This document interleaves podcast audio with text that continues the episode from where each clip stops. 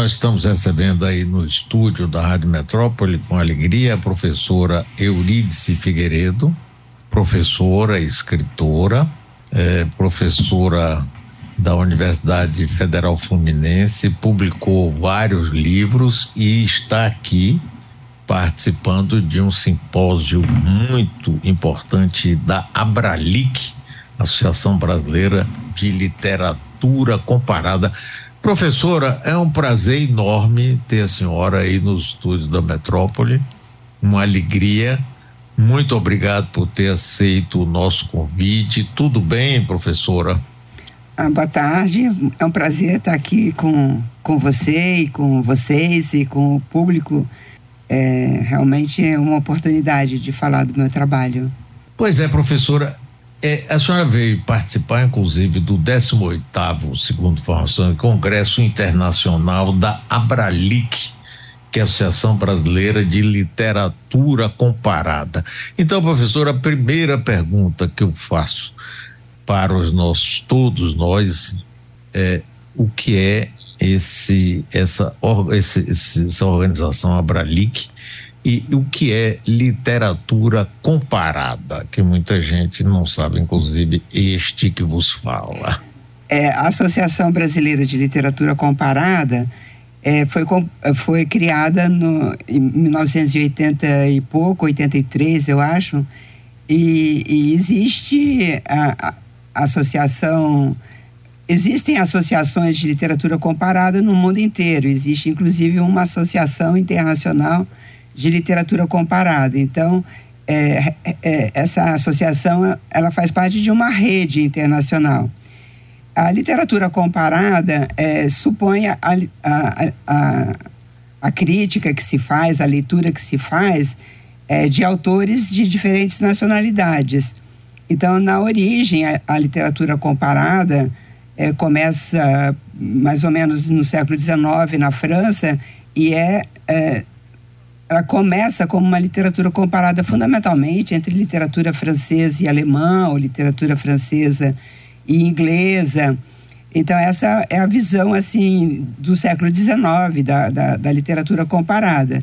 Mas depois ela foi evoluindo, foi trans, se transformando, é, e hoje ela, ela estaria mais é, próxima de o que a gente poderia chamar de uma literatura mundial, uma literatura do mundo, que que supõe uma, é, uma convergência e, uma, e um diálogo entre eh, todas as literaturas. É, porque na, até o início do século XX se pensava na literatura comparada sempre nas chamadas grandes literaturas, nas né, literaturas europeias e no máximo incluindo os Estados Unidos. É, e a partir da, depois da Segunda Guerra, digamos, a partir dos anos 60, é, as coisas começam a se transformar e várias literaturas que eram até então periféricas, elas começam a se transformar em literaturas até dominantes, né? Pe pegando alguns autores é, da América Latina, por exemplo, que ganharam o Nobel e que se notabilizaram, e que se transformaram assim, em grandes escritores é, é, da, da literatura, né? Então, da grande literatura, podemos dizer. Então, é, é, é isso. Hoje em dia, a literatura comparada supõe sempre esse diálogo, mas é também um diálogo entre literatura é, e cinema, literatura e teatro, literatura e outras artes, artes plásticas, música. Então, ela, tá, ela tem uma, uma perspectiva muito aberta. É, não, não tem mais essa, essa visão restrita do século XIX. Professora, é, no caso, inclusive, desse, da realização desse congresso, como é que é estabelecido as pautas, os debates, como é, como é que funciona isso? Sempre tem uma ideia mais específica desse, dessa, dessa funcionamento da, da literatura comparada. É, no, no, no Brasil a associação funciona um pouco como outras associações é, ela realiza congressos é, e, ela, e, a, e a diretoria muda a cada dois anos. Então, a, a direta, diretoria que assume, ela assume é, por dois anos e realiza é, dois congressos. É, no, até algum tempo atrás era um, um congresso bianual, mas a, atualmente está sendo feito um congresso por ano. É, atualmente, então, ela está sediada na Bahia. A, a presidente da Abrali, que é a professora Raquel Lima, da UF, UFBA, da Federal da, da, da Bahia, é, ela já foi realizada, esse congresso da Abrali, que já foi realizado, inclusive, aqui na Bahia, e já foi realizado em várias, vários estados, no Rio de Janeiro várias vezes, no Rio Grande do Sul, em Minas, é, no, é, no, Nordeste foi realizado em Campina Grande, em Brasília, Uberlândia, enfim. É, é, é segundo a, a diretoria né, que, que vai é, sediar e vai dirigir, preparar e fazer os convites, enfim, preparar a organização é, do evento. É, eu estou vendo aqui também, estamos conversando com a professora Eurídice Figueiredo, é que é, o tema principal desse congresso é a literatura comparada e a invenção de um mundo comum. Como é que é isso, professor? Olha, essa noção de, de mundo comum está é, tá muito ligado a, a, a, uma noção também do viver bem, é, que, que surgiu assim é, recentemente para os intelectuais, digamos, mas que é uma noção muito é, tradicional da, das culturas ameríndias, das culturas indígenas. É, é, tem uma perspectiva de, é, de não é, destruição da natureza, é, de uma não modernidade destruidora, é, de um respeito ao meio ambiente, respeito às, às, aos povos originários, respeito às diferentes epistemologias, às diferentes tradições culturais. É, então, essa é uma perspectiva é, que, digamos, os indígenas é, sempre tiveram, mas que é, começa a aparecer para o mundo intelectual, para a universidade, é, mais ou menos recentemente. É, então, é, um pouco por aí. Eu acho que a, a, no Brasil, a, o pensamento indígena sempre foi muito rarefeito. Ele apare, sempre apareceu muito pouco, é, diferentemente de países onde existe uma presença, em termos demográficos, uma presença forte dos indígenas, como nos países andinos, no México. É, mas é, recentemente, então, alguns escritores, filósofos, pensadores indígenas é, começaram a aparecer mais, é, tanto no mundo intelectual como na mídia. É, nas bienais, por exemplo, a última Bienal de São Paulo teve uma presença forte. É, e, e, em vários momentos, na Flip, o ano passado. Então, a, a, essa presença está se tornando um pouco mais visível, é, digamos, na, no cenário cultural brasileiro. Professora, a senhora falou uma coisa interessante, que de, ao, ao, final da Segunda Guerra Mundial, é, os países sul-americanos começaram a ter uma, uma, uma, visibilidade maior, inclusive através do prêmio Nobel concedido a alguns escritores.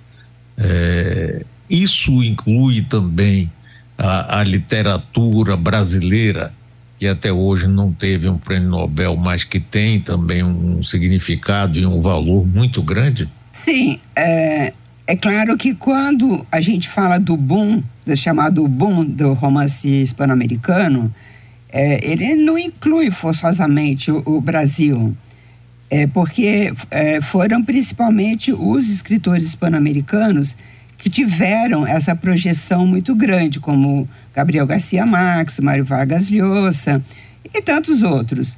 É, mas a, a, literatura brasileira, é, é, como nós falamos o português, né, existe sempre, sempre existiu e continua existindo, apesar das tentativas de aproximação entre Brasil e América Hispânica, é, sempre existiu uma diferença e uma dificuldade de comunicação. Então, o Brasil não, eu diria que a literatura brasileira não teve o, não lucrou assim tanto é, do ponto de vista do mercado é, editorial é, quanto os outros escritores hispano-americanos, né, os que publicavam em espanhol. Mas, de todo modo, é, a, a literatura brasileira ela também começa a circular muito mais é, na Europa, nos Estados Unidos, através das traduções. Por isso que a gente fala muito de literatura comparada, porque desde a, a, a noção de, de literatura mundo, né, que começa com o Goethe lá no, no final do século XVIII, início do século XIX, é, ele já enfatizava a importância da tradução, porque só existe esse, essa possibilidade de diálogo quando as obras são traduzidas, porque evidentemente que é, eu, não, eu não posso é, me privar de ler os autores russos e os autores alemães, por exemplo, se eu não falo essas línguas. E ninguém vai falar todas as línguas do mundo, então isso é impossível. É, então, é, é, a importância da tradução e de uma tradução também de qualidade, porque é, muitas vezes, é, até, sobretudo até os anos 60, as traduções dos, da, da literatura brasileira eram muito adaptadas, muito é, traduzidas de uma maneira um pouco a se aproximar dos modelos conhecidos é, na, nos países é, do chamado centro do mundo, né? França, Estados Unidos, Inglaterra, digamos. É, e, a, e a partir dos anos 70, assim, 60, 70, é, as, algumas editoras né, vão se distinguir, vão se destacar para é, ter é, tradutores assim que conheciam bem a, a, no caso falando do Brasil né conheciam bem o português do Brasil conheciam bem a realidade brasileira. Então é, alguns escritores é, como Jorge Amado por exemplo Graciliano Ramos esses grandes escritores lá que estavam produzindo a partir dos anos 30 mas que vão realmente ganhar uma projeção é, maior nos anos 40 50 esses autores eles foram traduzidos, muito bem traduzidos, é, por uma grande editora francesa, por exemplo, que é a Gallimard. É, o Guimarães Rosa, que é um escritor, assim, inclusive muito difícil de ser traduzido. É, se você pega também o Macunaíma, que é um romance, assim, super difícil de ser traduzido, ele foi traduzido é, para o francês, é, teve uma nova é, é, edição, com uma revisão, com, com fortuna crítica. Então, eu estou falando muito da França porque é, é a minha área de, de conhecimento maior. É, inclusive, já trabalhei com, com algumas obras traduzidas para o francês para escrever textos que foram publicados em francês. Então, é, essa, essa qualidade da tradução e essa difusão, essa divulgação da literatura traduzida é, tudo isso é realmente fundamental. É, nós estamos conversando com a professora Eurídice Figueiredo, professora, escritora, pesquisadora. É, professora, a literatura que trata da ditadura no Brasil, fale um pouco sobre isso, por favor. Bom, existe um, uma grande produção, embora ela esteja talvez, é, é, ela não esteja talvez tão visível. Eu publiquei em 2017 um, um livro que se chama A Literatura como Arquivo da Ditadura Brasileira. É, foi um livro que tentou mapear um pouco essa produção. É um livro também que eu, em que eu dei meu depoimento, porque eu sou da geração é, que viveu a ditadura, que militou inclusive contra a ditadura. Então tem um capítulo que é um relato autobiográfico meu. É, então eu tentei é, mapear essa produção. É, e existe é, é uma literatura, essa literatura ela vai evoluindo ao longo do tempo, é porque é, a partir nos anos 60, já logo após o golpe de 64, é, começa a surgir já uma produção. É, então essa produção ela vai é, mudando, se transformando à medida que a realidade também vai vai mudando, vai se transformando. Então, é, se, num, se num momento inicial existia uma literatura de um escritor como Antônio Calado, que via a, alguma esperança assim, nos movimentos revolucionários, essa, esse momento passa muito rápido, porque já no início dos anos 70 a repressão é violenta e, e em 73 praticamente não existe mais nenhum movimento revolucionário no Brasil. Já todos estavam presos, assassinados, exilados, enfim, é, banidos, etc. É, então a, a, literatura ela vai forçosamente mudar e, e, aí você vai ter uma literatura que vai mostrar é, justamente essa é, decepção, esse desalento, porque as pessoas estavam presas e começam a, a aparecer também os romances que, que mostram, que tematizam a tortura é, sofrida por esses é, militantes presos. A partir dos anos 80. A professora. Fala. Ah, é, hoje, por exemplo, um jovem, né, e até pessoas não tão jovens, mas que não tem, não tem conhecimento, não tem acesso, não, não conhece é, a variedade de literatura a respeito disso. A senhora indicaria o que, por exemplo? Como é que uma pessoa diz, ah, eu estou vendo essa conversa aí agora, hum. essa coisa muito interessante, eu quero, me, eu quero conhecer um pouco mais a literatura sobre esses 21 anos terríveis que nós vivemos de uma ditadura tão negada até pouco tempo, dita branda e etc, etc. Qual a recomendação que a senhora professora Eurídice daria? Como é que a gente navega por aí?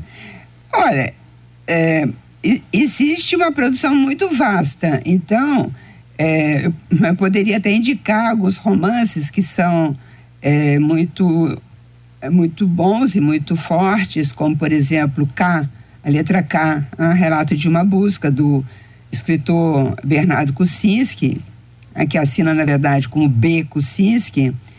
É, tem obras do Marcelo Rubens Paiva, né, cujo pai uhum. que era o deputado Rubens Paiva, foi preso e, e, e desaparecido. É, o, o, livro do Kucinski também é sobre a irmã dele, que é um romance, mas é, é a partir da experiência do, do, desaparecimento do, da irmã dele, que era uma professora de química da USP. É, são, são muitas as obras. É, mas o que eu acho que é também interessante ver é que é, recentemente é, é, jovens, né, jovens escritoras, é, estão escrevendo e publicando romances é, que tematizam a, a ditadura é, já de uma maneira um pouco diferente do que eu estava falando. É, a, a, o tratamento não é igual. Então, é, eu estava começando a falar dos anos 80, que tem muito os depoimentos pessoais, né, do Gabeira, por exemplo, que é esse companheiro, foi um livro que vendeu muito, que continua vendendo, continua é, disponível. É, e depois vai ter uma, uma, uma, literatura que vai, a partir dos anos 2000, é, ela, ela se transforma, porque é, as coisas já ficaram mais distanciadas. Então, atualmente, eu tenho, poderia indicar, por exemplo, o, o, o romance da, da Cláudia Lage, é, uma jovem escritora é, que escreveu um livro chamado O Corpo Interminável, é um romance que tematiza, é, já não mais inspirada em, em, em fatos né, familiares, em, em, fatos reais da família. Então, as, as pessoas jovens, elas não têm nesse, é, essa experiência familiar, elas não, elas não têm trauma de, de, de irmão ou pai desaparecido mas elas estão é, concebendo esse esse trauma que foi a ditadura como um trauma coletivo e com, com sentido histórico. Então, por isso que uma jovem né, de 30 a 40 anos, ela pode escrever já numa pegada mais livre, no sentido da literatura. Né? Não mais é, realista, naturalista, como uma literatura que quer dar mais testemunho, né? É, relatar de uma maneira mais é, realista, é uma literatura que, nesse sentido, é mais é, livre do ponto de vista formal, é, para criar situações um pouco mais é, misturadas, um pouco mais desestruturadas, desconstruídas. Então, são romances que não são é, lineares, não seguem uma cronologia, são, são uhum. é, nesse sentido mais interessantes, talvez, para uma pessoa jovem, porque vai falar mais para é, para essa pessoa jovem essa linguagem né, mais moderna. É uma escritora como a Micheline é, Verunsky, por exemplo, que ganhou recentemente o Jabuti, ela tem um, um, um, livro que se chama Trilogia Infernal, são, são, são três livros, porque é uma trilogia. Trilogia né? o quê, professora? Infernal. Trilogia o quê? Infernal.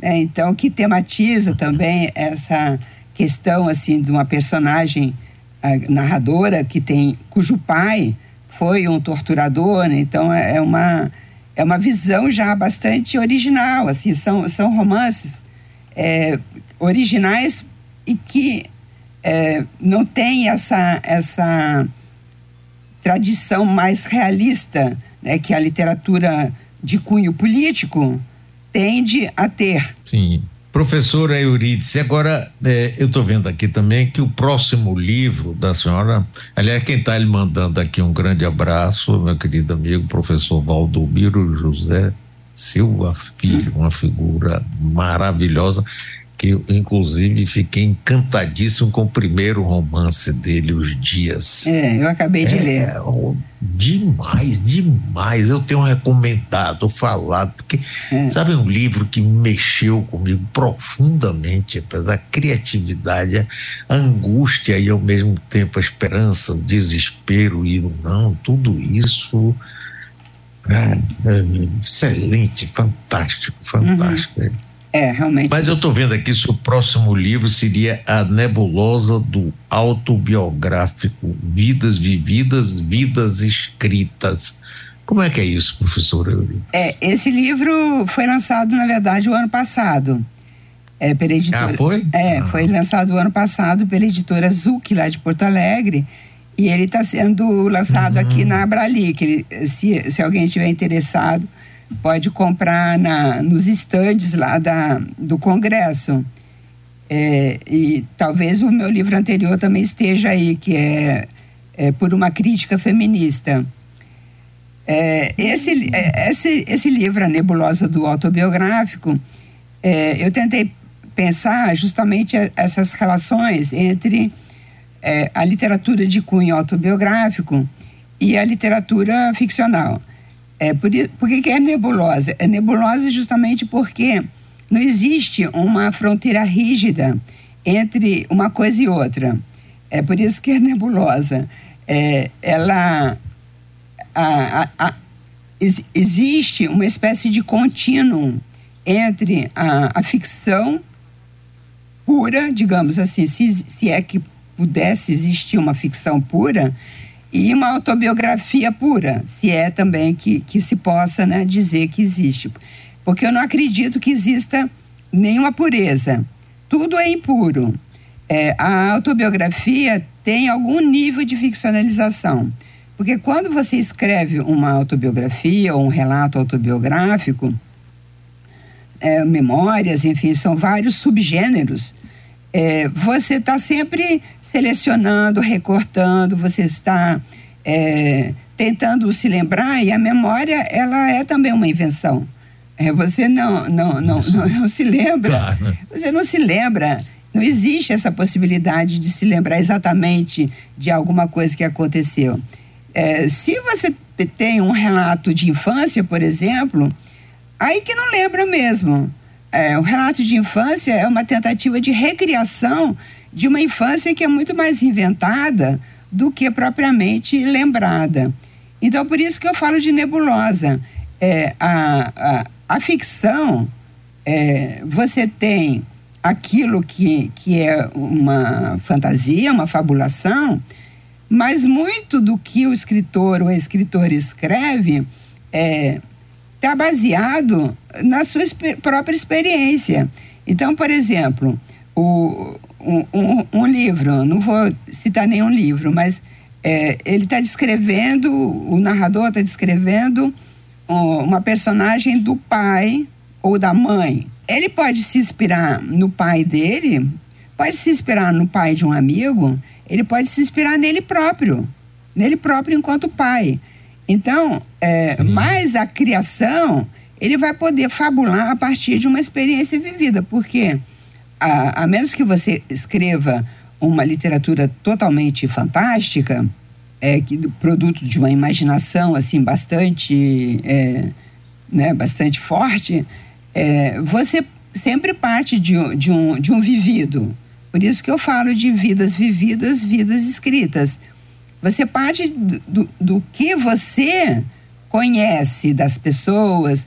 E isso desde o Balzac, Balzac já dizia isso, que quando, quando ele, para criar um personagem, né, um personagem forte como o, o Vautrin, que é um personagem, um bandido, né, um criminoso, é, no Pai Goriot, é, ele, ele se inspirou em vários, né, vários é, bandidos da época é, para criar aquele personagem. E, evidentemente, que ele acrescentou a sua dose também de imaginação, de fabulação, né? Porque, no fundo, aquele personagem, inclusive, ele era é, muito valente, muito corajoso, ele era, tinha uma capacidade de percepção da, da realidade social, ele organizava as coisas muito bem, e ao mesmo tempo ele era um homossexual, embora é, é, não aparentasse isso, né? Mas aí você vai lendo nos outros romances do, do Balzac, e aí você vai ver, assim, essa sedução também que ele, que ele faz na, no, no romance As Ilusões Perdidas. É, então, é, você vê que a, as coisas são sempre assim muito misturadas, é, sendo que a, elas também não se confundem, porque o que se apresenta como ficção, o leitor deve ler como ficção. E se está escrito que é relato, que é memórias, ou que é autobiografia, ele deve ler assim, tomando aquilo como uma verdade, mas, digamos assim, eu diria que com o pé atrás, porque não acredite em tudo, porque é, muito daquilo é invenção. E isso desde o Rousseau, nas Confissões, né? porque ele diz que vai dizer a verdade, ah, somente a verdade, nada mais que a verdade, e depois ele próprio, no, no livro posterior, é, ele, ele diz que não era exatamente assim, que ele se enganou, que ele mentiu. Então vocês veem que desde o Rousseau que, que a confissão não é tão é, verdadeira assim. Ah, professora, que maravilha. Professor Eurídice Figueiredo, foi um grande prazer, grande prazer conhecer a senhora, ainda embora à distância, é, e recebê-la aqui. Parabéns aí pelo seu trabalho. Espero que a gente tenha outras oportunidades de conversar mais, mesmo a senhora lá na sua cidade, hoje com essa facilidade que tem. É, será uma, uma, colaboração sempre muito, muito bem-vinda. Agradeço bastante, parabenizo a senhora. Que bom, que bom essa conversa hoje, viu? Muito obrigado, professora. Muito obrigada pela oportunidade de conversar aqui com você e com o público que está assistindo. Muito obrigada.